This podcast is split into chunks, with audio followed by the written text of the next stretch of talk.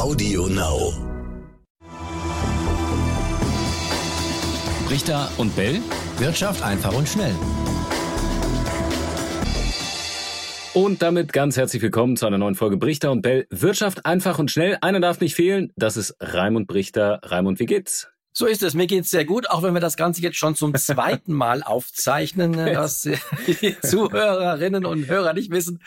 Äh, es gab eben eine technische Störung. Wir haben den ganzen Podcast über elf Minuten gerade in die Tonne getreten und machen das Absolut. Ganze jetzt nochmal. Voller guter Laune, selbstverständlich. Raimund, ähm, ja. wir haben über Joe Biden zu sprechen, denn wir haben gesehen, er ist neuer US-Präsident, er ist vereidigt worden, hat schon ganz viel von dem, was sein Vorgänger ähm, gemacht hat, umgesetzt hat, hat er alles schon wieder zurückgenommen.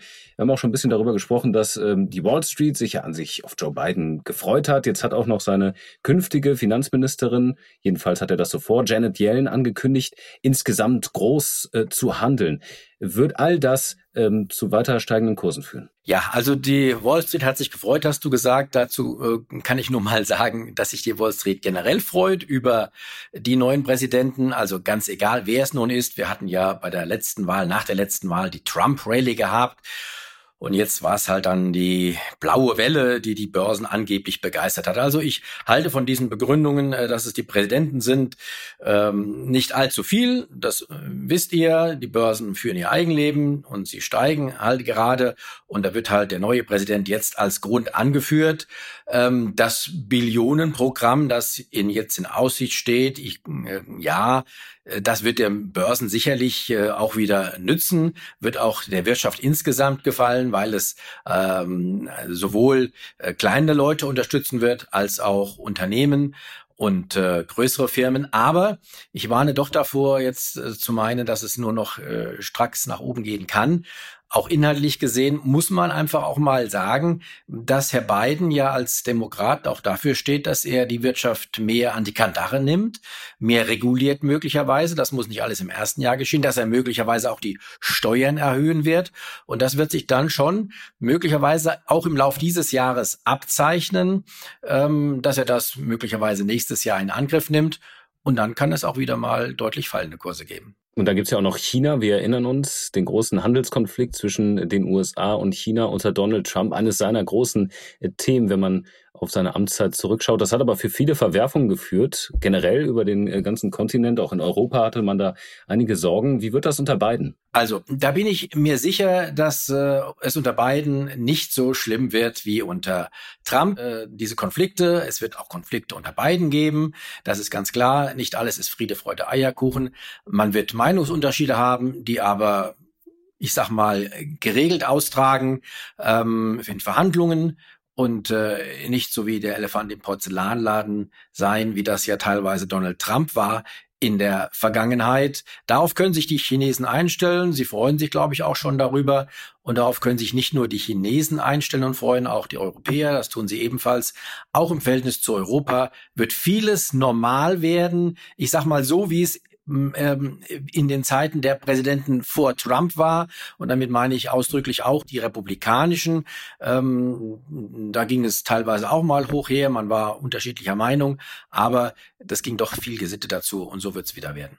Ja, die Chinesen haben auch schon gratuliert ähm, zur Wahl und zum Sieg. Also alles äh, ganz freundschaftlich, jedenfalls äh, erstmal in den ersten äh, Tagen des neuen US-Präsidenten. Schauen wir mal nach Deutschland. Äh, Raimund, die EU-Kommission hat jetzt die milliardenschweren Corona-Hilfen der Bundesregierung für November und Dezember genehmigt.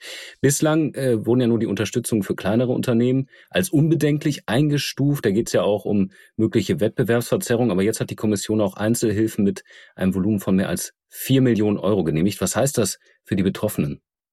Ja, für die großen Firmen heißt das, äh, die jetzt betroffen sind, heißt das natürlich, dass auch sie ähm, leichter an Hilfsgelder kommen werden und dass sie, sie eben nicht fürchten müssen, dass das Ganze wieder äh, von Seiten der EU-Kommission ähm, und von Seiten der EU äh, gekippt wird. Ähm, wir haben ja schon riesige Hilfsprogramme, die sind ja schon im Einsatz, auch gerade die ganz großen ähm, TUI um, und Lufthansa, um mal zwei Beispiele zu nennen. Da geht es ja um mehrere Milliarden, die dort geflossen sind oder auch noch fließen. Ähm, das ist sicherlich eine gute Nachricht für diese Unternehmen. Ähm, für die kleinen und mittleren äh, wird es weiter schwierig werden.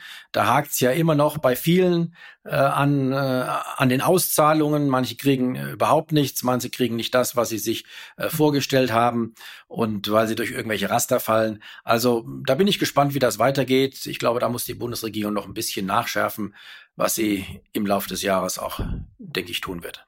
Ja, da gab es einige Kritik äh, aus der Wirtschaft tatsächlich. Wir haben äh, viele Zuschriften zu unserer letzten Folge bekommen. Es ging da unter anderem um den Digi-Euro, der soll in fünf Jahren äh, spätestens kommen.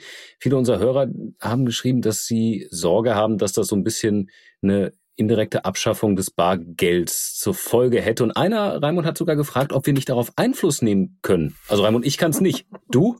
Ich auch.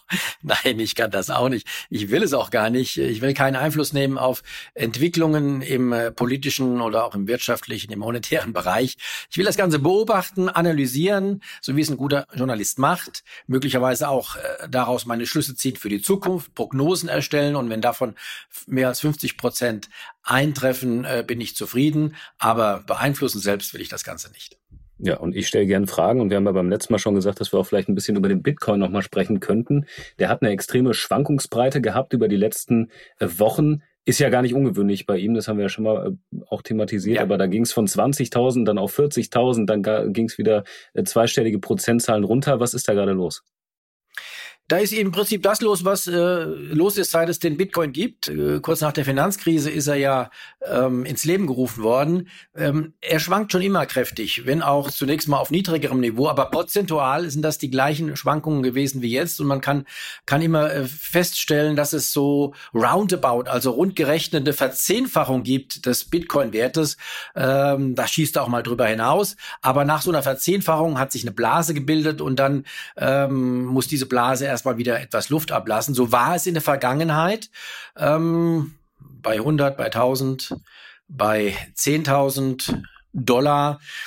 Möglicherweise wird also die nächste Blase dann erst bei 100.000 Dollar pro Bitcoin platzen. Da ist es noch ein bisschen hin, kann aber dann möglicherweise auch schnell gehen. Ähm, das muss nicht unbedingt so sein. Das ist, äh, der Bitcoin ist rein von psychologischen Faktoren abhängig. Er hat ja nicht mal einen inneren Wert. Es ist ja eine reine Digitalwährung ohne eigenen Wert. Es ist nur das Wert, was die Leute in den Köpfen ihm als Wert beimessen. Und wenn es da so viel um Psychologie geht, dann gibt es eben auch kräftige Schwankungen, Massenpsychologie und äh, also ich stelle mich trotzdem darauf ein, dass der Bitcoin auf absehbare Zeit die nächste große Marke 100.000 Dollar anpeilen wird.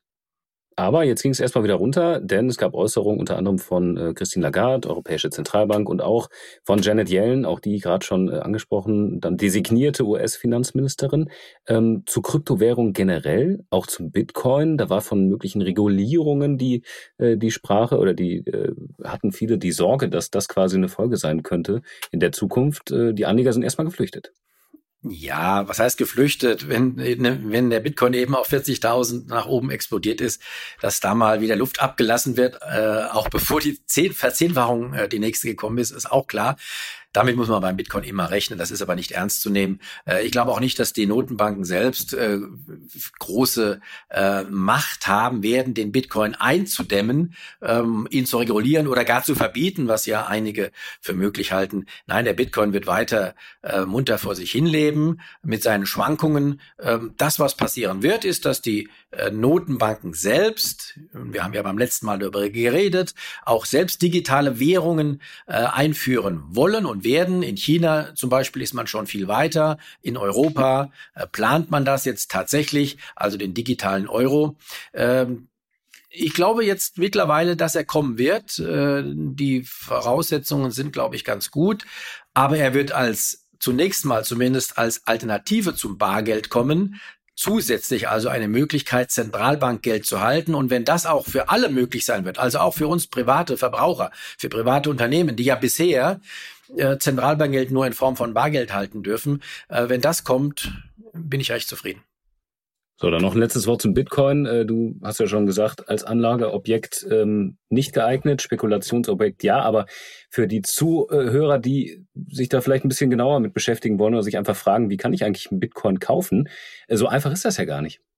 Nein, ähm, zunächst mal ähm, klar, ich sagte, es ist eine spekulative, äh, ein spekulatives Instrument, äh, das, dabei bleibe ich auch und es ist auch ganz klar, wenn man die Schwankungen sieht. Äh, es ist reine Spekulation, die auf lange Sicht durchaus auch Erfolg haben kann. Ähm, du, deine Frage, wie, wie kommt man daran, ist relativ einfach zu beantworten. Googelt mal nach, Bitcoin, da gibt es Marktplätze, da muss man sich anmelden, da kann man dann auch äh, äh die ersten Schritte vielleicht auch mal erstmal ohne äh, nur mal gespielt machen, also ohne tatsächliches Geld einzusetzen, dann kann man tatsächlich Geld einsetzen. Das kann man machen, wenn man will. Ich spekuliere damit nicht. Und wovor ich noch warnen möchte, ist folgendes, hat nämlich auch ein Zuschauer geschrieben, dass er vom Nachbarn angesprochen worden ist. Da gibt's jetzt wieder was ganz Neues im Internet, eine Währung. Ich habe den Namen schon wieder vergessen, äh, ob man da sich beteiligen soll. Also ich warne ganz, ganz äh, strikt vor solchen äh, Angeboten, auch wenn Nachbar kommt und sagt, bitte ähm, äh, investiert doch in diese oder jene äh, digitale oder Kryptowährung, die jetzt da neu entsteht. Ähm, man ist sich da nie sicher, ob es sich da möglicherweise um Betrug handelt. Und die Gefahr bei solchen zusätzlichen, bei solchen neuen Angeboten, die ist natürlich gegeben. Also wenn spekulieren, dann tut das bitte mit den etablierten Kryptowährungen, Bitcoin und Co. Habt ihr auch solche Angebote vorliegen oder generell Fragen oder Themen als Vorschlag, die wir gerne mal besprechen sollen? Schreibt uns doch. Wir haben eine E-Mail, brichter und ntv.de und dann freuen wir uns, wenn ihr Raimund, Telefon. Ich muss ans Telefon. Ich sag schon mal, ja, okay. ciao, ciao, macht's gut, bis zum nächsten Mal. Ne? ja, bis nächste Woche. ciao. ciao.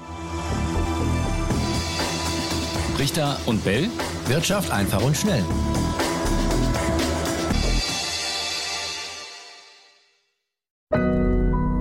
Audio Now.